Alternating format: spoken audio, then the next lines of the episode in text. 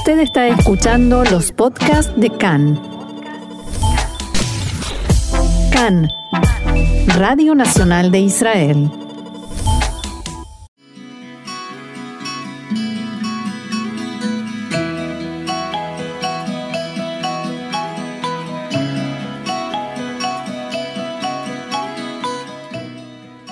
Café Literario, una pausa con buenos libros y la mejor compañía, con Orna Stoliar. Y aquí estamos en CAN en español en nuestro momento que nos dedicamos y le dedicamos a la buena literatura hebrea con un rico café y la excelente compañía de Orna Stoliar. Hola Orna, ¿cómo estás? Bien, gracias. ¿Y vos con la familia ampliada? Muy bien, muy feliz. Y todavía, a pesar de, las distracciones, muy interesada por la buena literatura hebrea. Y en este caso vamos a hablar de un autor que no solo tiene un libro traducido a español, sino que anduvo por América Latina, ¿no? Así es, estuvo primero en, México, después en Argentina, después volvió a México en... Eh, tareas educativas. Y después... Hablamos de Shamay Golan.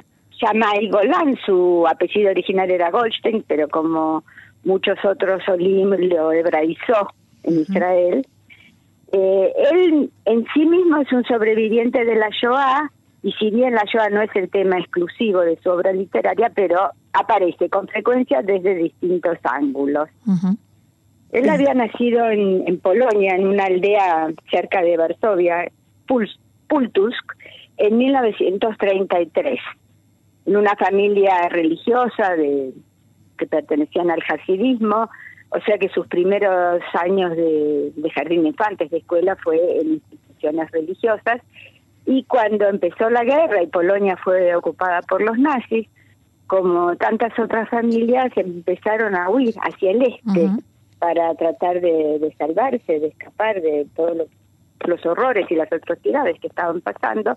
Y así llegaron a hasta Tashkent, que es eh, la capital de Uzbekistán, en lo que entonces era la Unión Soviética. Era una familia, y los padres murieron de tifus en algún momento, y él y sus hermanos quedaron solos y el hermano mayor eh, logró a él y a su hermana, que eran adolescentes, integrarlos a un grupo de Aliata Noar, que se dedicaba precisamente a, rescatar. salvar niños y adolescentes de la Europa ocupada. Y así él y su hermana llegaron a Israel en 1947, o sea, poco después, un año y medio después de la finalización de la guerra, y como tantos otros adolescentes que llegaban sin familia, llegaron a un kibutz, en el caso de ellos Ramata Kodesh, y se educó ahí, terminó su escolaridad, que te puedes imaginar que fue muy agitada y casi inexistente en, los años de guerra. Eh, hizo servicio militar, estudió literatura e historia en la Universidad de Jerusalén y a una edad relativamente temprana empezó a publicar, primero cuentos, después también novelas, y lo interesante es que él, eh, además de escribir textos literarios, fue muy activo en todo tipo de instituciones relacionadas con la literatura y con los escritores. Fue, por ejemplo, el presidente de la Casa del Escritor en Jerusalén, que estaba ubicada en la Ciudad Vieja, eh, fue varias veces presidente de la Asociación de Escritores, representante del PEN Club, que es el Club Internacional de Escritores todo el mundo, el representante de Israel, ganó varios premios por sus textos y como su hermano mayor ah, tenía más de 18 años en el momento en que ellos hicieron Aliyah, ya no podía entrar en los marcos de Aliyah Tanoar, porque Aliyah Tanoar eran niños y adolescentes hasta 18 años. Y pasaron muchos, muchos años hasta que logró la autorización para salir de la Unión Soviética que sabemos que en aquellos tiempos era muy estricta con los judíos que querían venir a Israel. Así es. Y por eso Yamai Golan, el autor, fue muy activo en distintas instancias de lucha internacional para lograr la salida libre de los judíos de la Unión Soviética. Mm.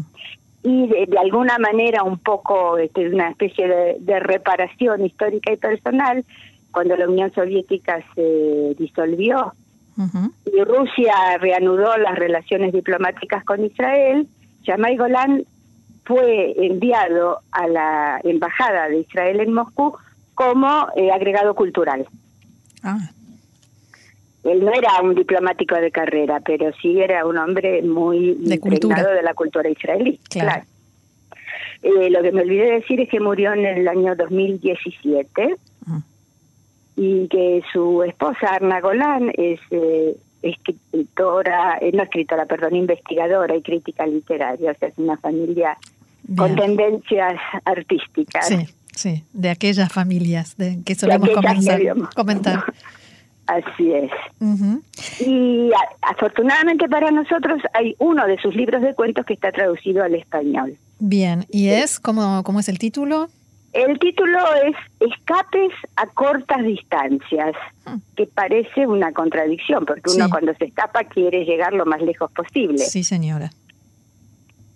Lo que pasa es que él eh, se incorporó muy rápidamente a la literatura israelí y a las corrientes literarias, pero por cuestiones de edad él eh, no pertenece a la generación del Palmaj, a la generación de los comienzos del Estado judío independiente. Claro, de los pioneros. Los, eh, digamos, no es la generación de Jaime Guri, es un poco menor. Y entonces lo que él eh, retoma en sus libros es la realidad israelí con todas sus facetas y todas sus complicaciones, pero es el día después, o sea, la euforia, la alegría, la felicidad, la emoción de la creación del Estado ya pasaron. Hmm. Y ahora hay que volver a la rutina, a la vida cotidiana. Hay que encontrar trabajo, pagar el alquiler, Hmm. Este, ocuparse de las tareas domésticas, llevar a los hijos a la escuela. Y no eran tiempos fáciles. No eran para nada fáciles y después de, de aquella cima de, de, una emoción que realmente pasa no solo una vez en la vida de una persona, sino en la historia de un pueblo, es algo único y singular, volver a la rutina y a la vida cotidiana, que en realidad era lo mejor que podía pasarles, hmm se transformó en algo muy difícil de sobrellevar, porque ya no eran los grandes héroes, ya no estaba ahí la euforia de, todo lo que estaban creando y había que ocuparse de cosas que eran muy banales, muy triviales y hasta incluso aburridas. Sí. Y entonces, como cada uno tenía su historia personal a cuestas, algunos eran sobrevivientes del holocausto, otros habían resultado heridos en la guerra de la independencia o en cualquier otro tipo de enfrentamiento, el volver con, las cicatrices físicas y emocionales y todos esos recuerdos que se negaban a desaparecer, hacía que cualquier situación difícil se transformara en mucho más complicada. Y los personajes de estos cuentos, cada uno busca su escape. En lugar de enfrentarse con el problema y asumirlo, buscan mm. ir por caminos laterales que por supuesto no los conducen a ninguna solución positiva. Por eso... Como suele suceder. Así eh, creo que todos podemos dar muchos ejemplos de nuestra propia historia. Entonces, por eso son escapes a corta distancia, porque no llegan lejos, no resuelven el problema, eh, no se alivian de esa sensación de angustia y opresión, Mm. Y por otro lado, eh, está todo el trasfondo del heroísmo, de la lucha, del horror de la Shoah, de lo que significó crear un Estado en esas condiciones tan precarias. Y todo se mezcla en estos cuentos. Y, las escenas son, puede ser en Jerusalén, puede ser en un kibutz, puede ser eh, en el camino de un lugar a otro. O sea, son todas situaciones cotidianas con las que es muy fácil identificarse y que retratan de una manera simbólica lo que era la, la sociedad israelí en los años 60, más aproximadamente.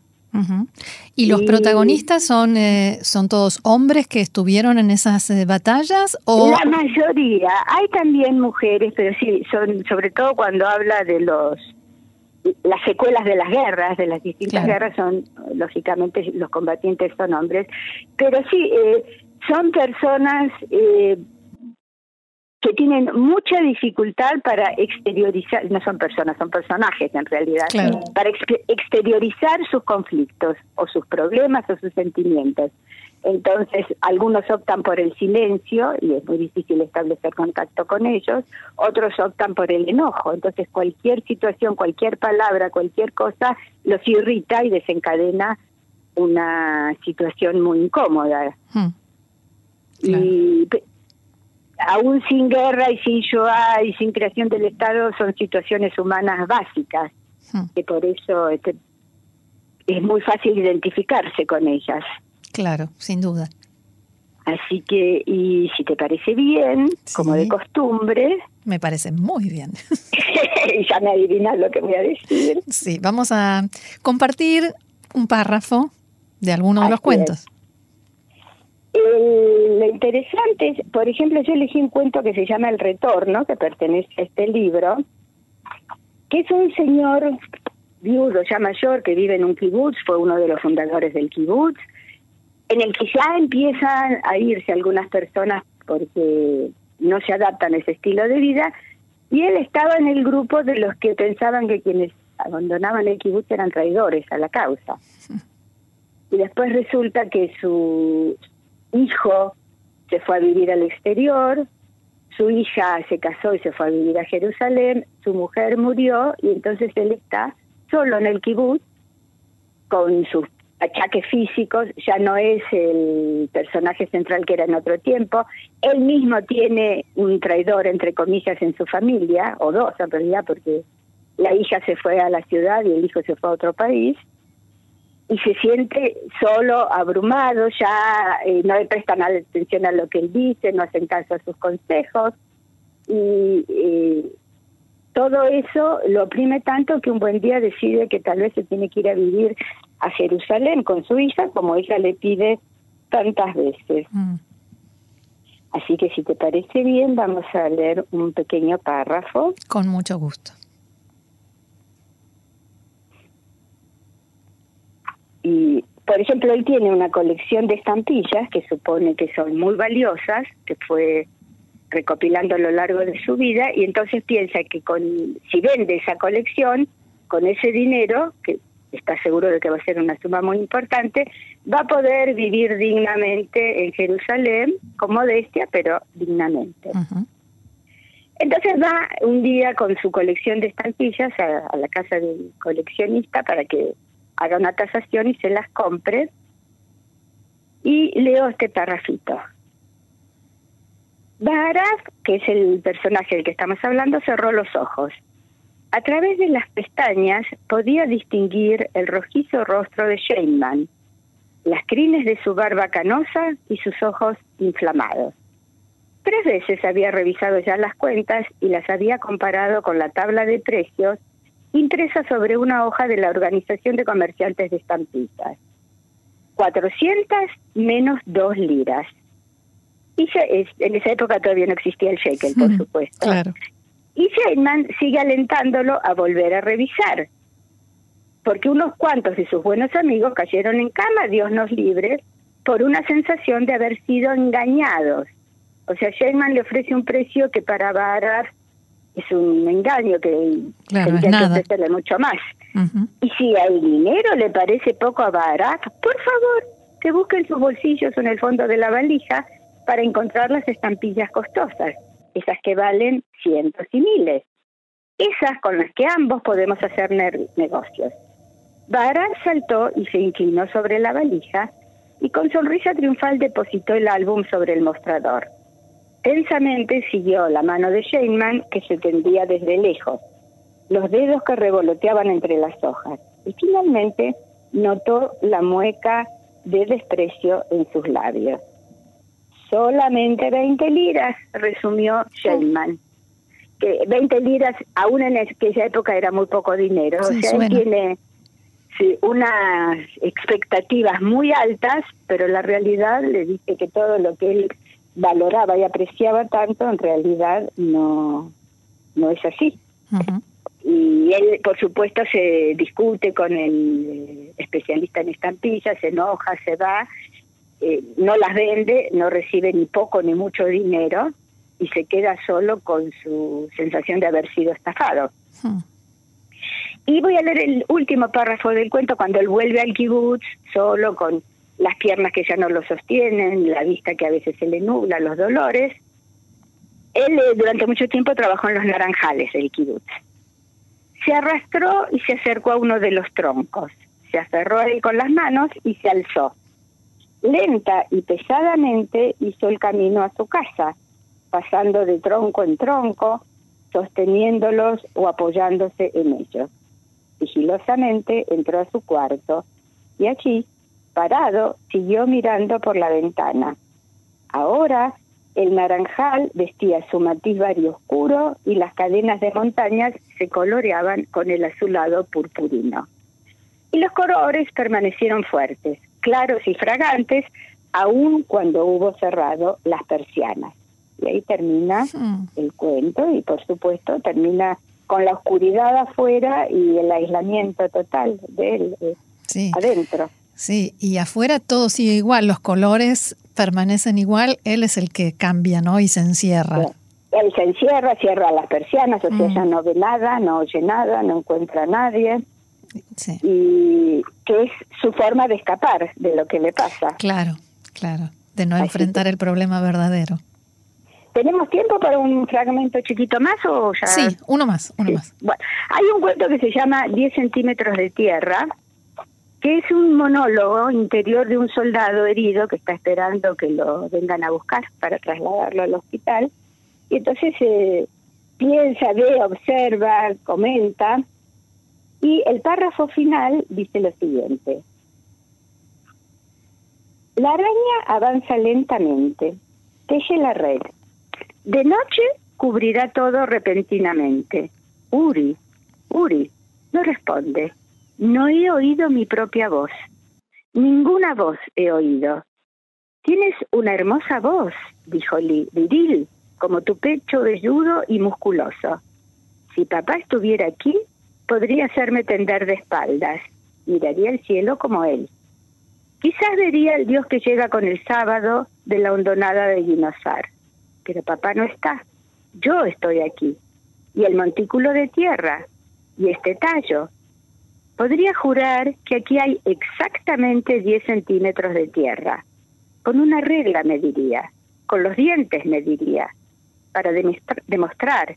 Es importante estar seguro de una cosa.